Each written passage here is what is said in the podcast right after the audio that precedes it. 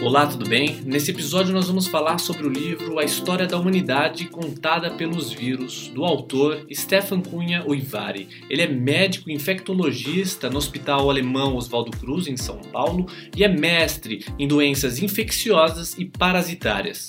A história da humanidade pode sim ser contada pelos vírus, e é essa a proposta do autor Stefan Yuvari. Ele nos leva por uma viagem ao longo da nossa evolução e mostra como os vírus, essas criaturas minúsculas e invisíveis ao olho nu, foram capazes de dominar a, a história da nossa espécie, definir rumos de sociedades e até mesmo desdobramento de guerras. Aprendemos nesse livro o funcionamento das doenças infecciosas, seu design, ou seja, o seu modo de reprodução e sua dinâmica de mutação. Qual é a intenção do autor e do que trata o livro? Documentar o estudo da genética e a evolução dos vírus na história da humanidade. Mas não só isso, o autor nos leva em uma grande jornada para entender como os vírus dominaram outras espécies animais e como isso impactou na história da humanidade. Os vírus definiram o rumo das nossas sociedades. Desde eras ancestrais, essas minúsculas criaturas definiram o rumo da humanidade. Livro de tamanho médio, 200 páginas, leitura dinâmica e muito rica em termos científicos científicos e conceitos como evolução, biologia e tantos outros pontos que deixam o livro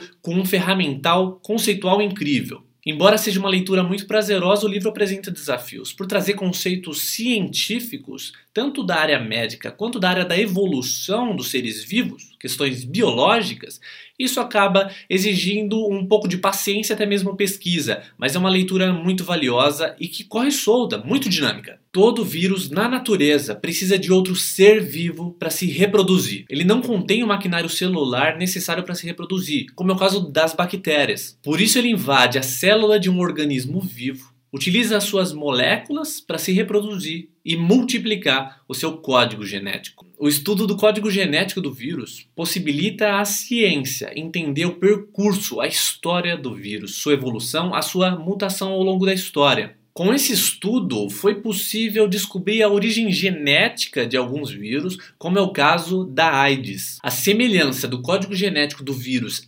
SIV dos chimpanzés possibilitou encontrar o precursor da AIDS, que foram os chimpanzés. O crescimento populacional levou o ser humano mais próximo das florestas, e esse contato mais próximo também trouxe o ser humano para junto dos animais selvagens e também os seus vírus, as suas doenças infecciosas.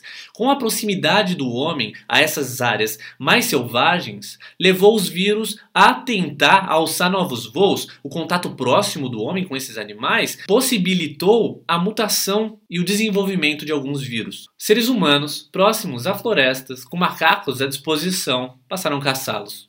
Essa caçada trouxe para a corrente sanguínea do ser humano novos vírus, através da ingestão ou manipulação do sangue de chimpanzés. O contato do vírus CIV com o ser humano possibilitou a mutação do vírus, e essa história de mutação levou à AIDS. Todo vírus será adquirido de algum ser vivo seremos sempre hospedeiros desses seres minúsculos. Nem todos os vírus que estão presentes em outros animais são capazes de se multiplicar e utilizar do corpo humano como um hospedeiro de sucesso. Nem sempre isso acontece, mas quando o ser humano está próximo dos animais, no contato diário, essa dinâmica acaba produzindo às vezes algumas mutações, e nessas mutações, muitas vezes, os vírus conseguem se adaptar ao corpo humano. E nessa dinâmica, ele vai evoluindo, se transformando, se aprimorando e se tornando um vírus cada vez mais eficaz. As plantações concentram seres humanos e animais. Traz para perto da gente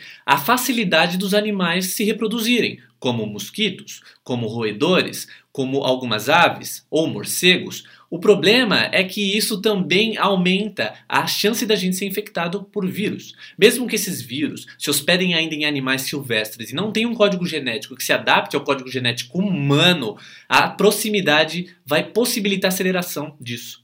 Quanto mais próximo o ser humano está desse animal, mais ele vai tomar golpes desses vírus. Às vezes o vírus vai ser mal sucedido, mas uma mutação pode causar um grande estrago para a sociedade humana. Uma coisa muito curiosa sobre os vírus é que eles têm um design muito impecável. Num contexto de abundância, onde tem muitos seres humanos, os vírus são implacáveis. Ele infecta um ser humano em uma semana ele elimina.